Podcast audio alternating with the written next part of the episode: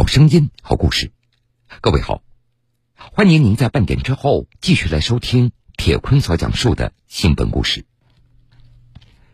基层派出所是公安机关和老百姓之间的重要纽带，也是基层公安工作的重要支点。优化派出所警务机制一直是公安改革的重点内容。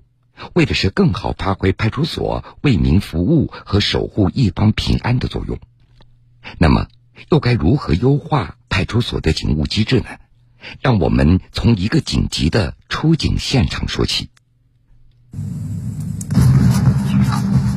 没人接，没人接，还没人接。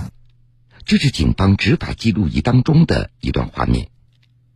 画面中一路狂奔的人是哈尔滨市公安局松北分局祥安大街派出所民警郝忠文，他的日常工作就是案件的侦办。那是在今年五月二十二号上午，正在辖区执行巡逻任务的郝忠文接收到了一条报警信息。看到这条信息以后，郝忠文和同事立即火速赶往当事人的家里。通过执法记录仪的画面可以看到，当时的情况十分紧急。那么，究竟发生了什么呢？这还要从当天的一个报警电话说起。现在被骗了还是怎么了？就想问一下有没有这个情况啊？找银行卡的也也还没问到那一步，但我有点害怕，你知道吗？怀疑是被骗了，是不是？嗯，我害怕就是，呃，你们时刻帮我就盯着点，就是我手机。现在是不是就害怕被骗了？我给你通知辖区民警，让他马上给你处理。原来，这天上午，哈尔滨警方接到了一个报警电话。报警人称，自己接到了一个自称是办案民警的人打来的一个电话，担心自己遭遇了电信诈骗。随后，这条报警信息被转到被害人居住地的祥安大街派出所综合指挥室。值班民警第一时间拨打了报警人孟女士的电话，但是始终无法接通。祥安大街派出所副所长艾飞宇，平常呢也经常接触和经常对这个电信诈骗案件呢进行打击工作。我呢当时呃也想到了可能是这个报警人的电话被这个境外的或者是被这个这个嫌疑人所控制了。根据以往的办案经验，民警知道，如果不及时当面劝阻，孟女士的经济损失很可能难以避免。事态紧急，值班民警立即通过可视化的综合指挥平台，对报警人所在位置的周边警力进行查询，看到了我们巡逻车组所在的位置，以及社区民警佩戴执法记录仪所在的位置。最近的是我们这个我们这台。巡逻车组，当时他在秀园的农行附近，距离呃万达华园小区呢只有一百米左右的距离。随后，值班指挥长艾飞宇第一时间和巡逻车上的民警郝忠文取得联系，一场和诈骗分子争分夺秒的竞赛就此展开，于是也就出现了故事开头的那一幕。没人接，没人接，还没人接。之后进屋之后，发现他拿着手机正在跟对方对话，我直接把他手机就抢下了。抢下来之后，我第一时间就把那手机变成飞行模式，看着他的手机上面有一个啊截图，那个截图是那个是短信短信的那个提示，上面有验证码。这身份证号你可告诉客户。太惊险了，幸亏郝中文和同事及时赶到，拦下了正准备发送验证码的孟女士。这才保住了他银行卡里的三百七十多万元的存款。松了一口气的郝中文再三叮嘱孟女士：遇到类似的情况，一定不要轻信，更不要进行转账。你就记住，真正的警察不会在电话里问你钱的问题，嗯，他都会见面。嗯，见面。我觉得真正要是我犯罪了，警察会给我打电话吗？那这刚通风报信儿，让或者直接就来你家找你 了，对不对？直接抓走。所以说，就是咱咱别别再信这，千万别信了啊，大家啊。谢谢。没事没事，我就走了，你保护好自己财产啊。啊。一定要保护好了啊。一起十分紧急的警情，通过综合指挥室的可视化调度，得以迅速高效处置。除了硬件设施的不断完善，基层派出所警务机制的改革也起到了关键作用。根据公安部关于加强新时代公安派出所工作意见的要求，在警力较多的派出所推行两队一室改革，按照规定权限和程序设立综合指挥室、社区警务队和案件办理队，使基层公安队伍更加专业化。社区警务队的民警扎根社区，案件办理队的民警专心办案，从而实现更加高效的。分工协作。哈尔滨市翔安大街派出所副所长艾飞宇做到了专业的人做专业的事。我们社区民警呢，与老百姓、与人民群众真正的接触，控发案、降发案。同时呢，我们案件办理队呢，能够把所有的刑事案件、行政案件办得更精，打得更准。咱们以这起案件的出警民警郝忠文为例子。在两队一室改革前，他既是社区民警，同时还要承担办案任务，每天的工作十分繁杂，并且难以衔接。随着两队一室改革的推进，郝忠文进入所里的案件办理队，明确了岗位职责，不会再被分身乏术而发愁了。我最大的感受就是，因为我现在在案件办理队。啊，就是我减轻了很多社区的一些工作，我就是专心的处理案子就完事儿。专业的人干专业的事儿，界面上提升了见警率啊，在治安防控这一块起到了很大作用。新闻故事，铁坤讲述。铁坤讲述。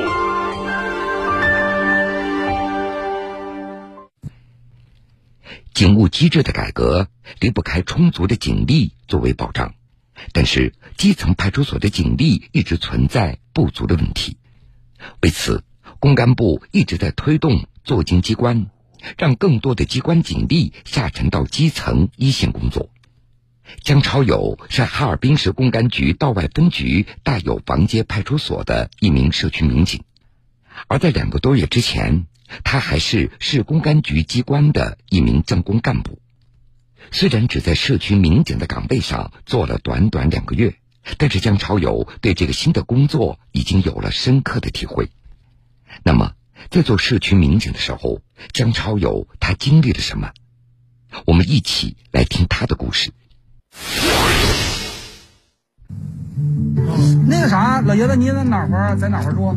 为了让社区民警扎根社区，哈尔滨市公安局为每一位社区民警都配备了社区警务室。一般情况下，所有社区民警都要在警务室办公，而姜超友的感触正是来自这两个多月的社区工作经历。这两个多月的社区工作，让我真正的从一个机关民警变成了社区民警。也让我真正的走到了百姓中间，同时呢，我也在尽我的全力去解决老百姓跟我反馈的这些问题。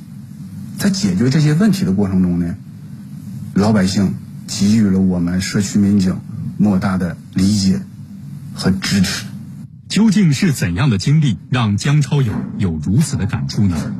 让我们从他不久前化解的一起噪音扰民纠纷说起。说实话，那个时候我还处于在熟悉工作的阶段。然后一天早上就来了一个男的，比我大一岁。他说我楼下呀，就天天拿棍子捅楼板。我说那咋的？你在楼上跺脚了？我没有啊。我说那你没跺脚，他为啥捅楼板呢？我哪知道啊？我说那你来啥意思啊？他说万一我俩要起冲突，我得给你提前报个备。原来这名男子是江超友辖区的一名住户，他住在五楼，楼下的邻居一直认为他故意制造噪音，并且进行反击，双方为此发生了纠纷。为了化解矛盾，江超友决定到楼里进一步了解情况。在我敲的时候，我故意在楼道里面有意识的大声的去说话，我说有问题有困难一定要跟我反映。四楼，他就停住了。到了四楼跟我说：“哎呀，警察同志，我跟你说啊，他说我们家五楼，就楼上，半夜总整怪动静，吵我。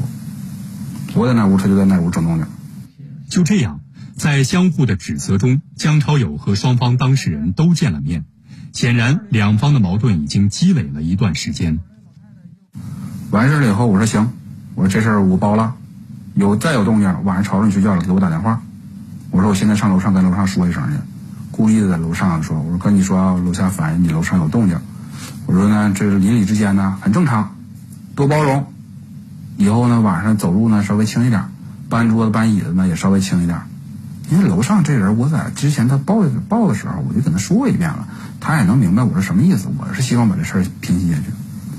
我以为这事儿就了了。但让江超友没有想到的是，当晚十点他就接到了四楼住户的电话。我说你等我，我现在到里，直线距离开车五公里，十五分钟我楼到了。换上衣服，挎上单警装备，我就上楼了。我坐得很僵，我就听。你说真有动静吗？有。半夜十点、十一点了，你说你坐那不睡觉，你说你能不能听着动静？虽然并没有听到足以被称为扰民的噪音，江超友还是敲开了楼上住户的房门。我说楼下说你屋有动静。哎呀，都睡着了，哪能有动静？我说但是楼下我跟你说可说了啊，你可当回事儿。啊，行，我知道了，下楼了。我来了，女的抱孩子回屋睡觉了，这一宿相安无事。然而到了第二天，四楼的女住户又找到了江超友，依然说楼上故意制造噪音。五楼的住户为了自证清白，甚至给自己家里装上了摄像头，但四楼的住户仍然坚持自己的说法。我说他出去住一个月都没有问题啊。那你这样，你要相信我，你把钥匙留给我。你晚上出去住，剩下事你就交给我就完事儿了。其实，其实那一刻吧，他不是说我相不相信江警官的问题了。江警官能用这种方式来处理这个事儿，我特别开心，就是江警官已经相信我了。走了以后，我就跟那女的说：“我说再有声音，马上给我打电话。我说我保证五分钟之内出现。”对，为了及时赶到，江超友在派出所住了下来。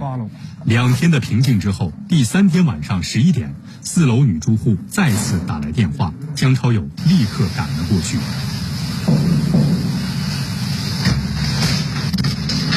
还有动静吗？他为了把他自己摘出来，他把他家钥匙都给我了。替你瞅一眼是吧？完了你心里就安了。来吧。你看一眼吧？哪屋有人？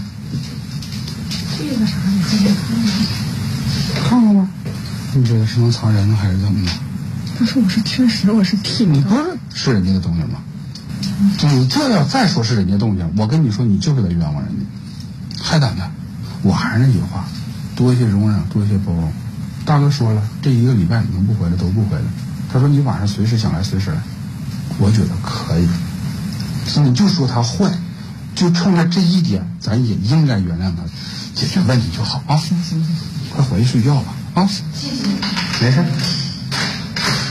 这麻烦这麻烦不麻烦？虽然已经化解了双方的矛盾，但姜超友的工作并没有停止。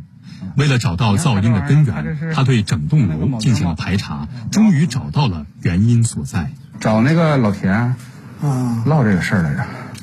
然后老田，我老田说能不能是那个，就是你在外面不有那雨拍管子吗？我还真注意那块了。后来我看了好几回，我说可能刮刮风有声。老田特意把那块都加固了。可能有也也没注意，这声特别小。现在吧，别家他也没有。你说这个吧，就已经不是说注意不注意、在意不在意的问题了，解决问题。你你能满意，他能满意，就你能够睡个消停觉，他也能睡个消停觉。是是是。我也就能回去睡个睡觉。就这样，姜超友通过耐心细致的工作，渐渐赢得了社区居民们的认可。我我原来不知道，现在我知道之后，其实就特别有安安全感了，啊，这个警是在直接深深入到基层了，这个确实是，呃，在之前是不敢想的，啊，现在来看的话，真的是对我我们居民来来讲是一个保障吧。再一个，其实基层工作我知道是特别特别难做的，每个人一个人一个样，五花八八门。那你说要解决这些事儿，我就特别佩服 这江警官他们，就是处理这个不同的事情，用不同的智慧去解解决这个，厉害。在哈尔滨还有很多像江超勇这样的下沉民警，今年三月二十五号，哈尔滨市公安系统陆续从市区两级机关抽调了两千二百多名警力，全部下沉到基层派出所。以祥安大街派出所为例，机关警力下沉后，派出所民警由之前的二十五人增加到了三十七人，为优化派出所警务机制改革、推动两队一室建设创造了条件。通过人数的增加呢，我们打造了两队一室，这样呢。能把群众的满意度提升，而且能把案件的办理效率提升。风云苏醒，漫卷东西，世事在胸，新闻故事精彩继续。近年来，随着警务科技信息化水平不断提高，各地公安积极探索。将警用高科技设备纳入到基层作战单元。苏州警方融合使用无人机矩阵，让空中地面一体化，打造警务实战的新模式。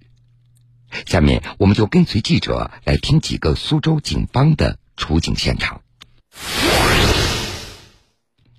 二零二二年二月二十六号。苏州市公安局相城分局阳澄湖派出所接到群众报警，称自己停放在河道里的快艇被盗。通过视频研判，侦查人员发现，当天凌晨一点，两名男子乘坐皮划艇出现在河道内，偷偷将船只移走。但由于光线问题，嫌疑人又戴着口罩、帽子，全副武装，无法确认身份。经过一番搜寻，民警很快在一公里外的芦苇荡内发现了被盗船只。发动机跟船身连接处的螺丝已被卸下，锁芯也有被撬动过的痕迹。我们初步判断，嫌疑人可能因为工具携带有限，没能成功盗取发动机，后面还有可能会再来实施盗窃。考虑到河道两岸没有路灯，夜间光照条件较差，嫌疑人一旦再次作案，不利于抓捕。使用强光手电等照明设备也容易打草惊蛇。侦查人员决定。通过无人机提前高空布防，与地面抓捕组协同作战，提供信息支撑。当天深夜，在河道上空巡逻瞭望的无人机，通过红外热成像感知到河道内有一条皮划艇缓缓靠近，外观特征点与作案船只十分相似，船上仅有一名人员。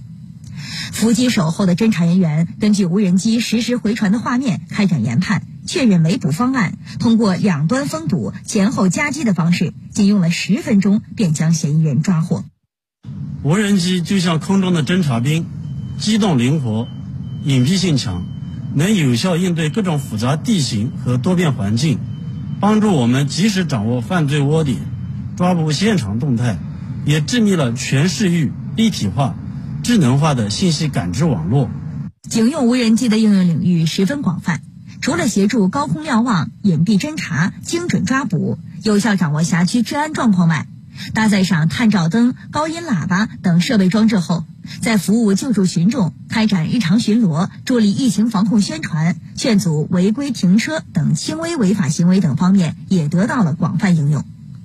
江苏苏州警方大力加强警模、警车、警航建设应用，为路面执勤警力更多配备铁骑、防爆车、武装巡逻车，在全市范围内建立统一管理、融合使用的无人机矩阵，加快推进警用直升机配备应用。你们小孩在哪走丢的？就在这里呀，就在这个地方。啊，这走家下来，他说了溜冰去，我就去在家里，我我那天他天下来溜冰了。前不久。苏州市公安局相城分局中心商贸城派出所接报群众报警，称自己在厨房烧饭时，四岁的孙女儿趁大人不注意偷偷溜了出去，一直没有回来。民警详细了解孩子的身份信息和体貌特征后，一边查看沿路的公共场所视频，一边通知附近的巡逻警力四处搜寻。考虑到小区和周边区域车流人流量较大。为了防止孩子发生意外，我们紧急出动无人机在小区附近实施高空监控覆盖，扩大追踪范围，提高搜寻效率。很快，无人机的画面中出现了疑似走失小女孩的身影。接着，搜索民警根据无人机反馈的准确位置，迅速将孩子成功找回，并交给家长。实战化综合保障体系建设是公安工作现代化的重要支撑，我们将继续以警务实战为导向。统筹整合警力资源，夯实数据治理根基，深化信息应用支撑，全面提升社会治安防控体系整体效能。好了，各位，非常感谢您收听了这个时间段的新闻故事。如果想回听以往的新闻故事，请各位在大蓝鲸客户端点播铁坤讲故事。节目的最后，铁坤在南京向各位说一声晚安。晚安，愿长夜无梦。